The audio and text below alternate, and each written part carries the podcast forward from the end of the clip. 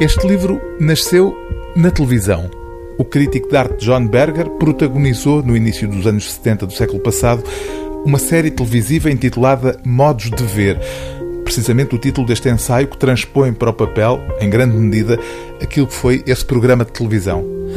Modos de Ver, a série televisiva e o livro conquistaram um lugar especial na forma como olhamos para as artes visuais e, em especial, para a pintura. A premissa central do ensaio de John Berger torna-nos conscientes de que só vemos aquilo para que olhamos. Olhar é um ato de escolha.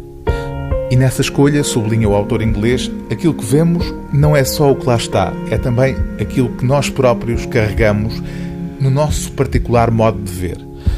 Cada época vê as imagens com que é confrontada à sua maneira. E a multiplicação mecânica de imagens que durante séculos foram exemplares únicos, que só podiam ser vistas no contexto para que foram criadas, alterou profundamente a maneira como as vemos.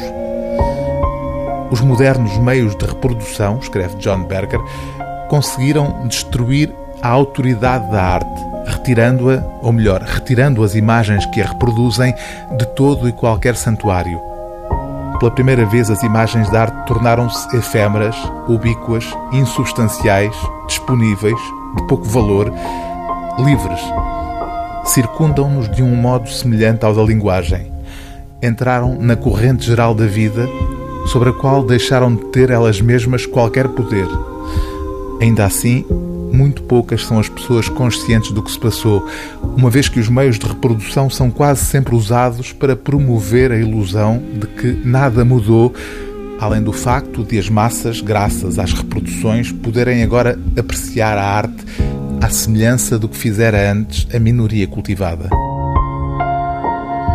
O livro do dia TSF é Modos de Ver, de John Berger, tradução e prefácio de Jorge Leandro Rosa, edição Antígona.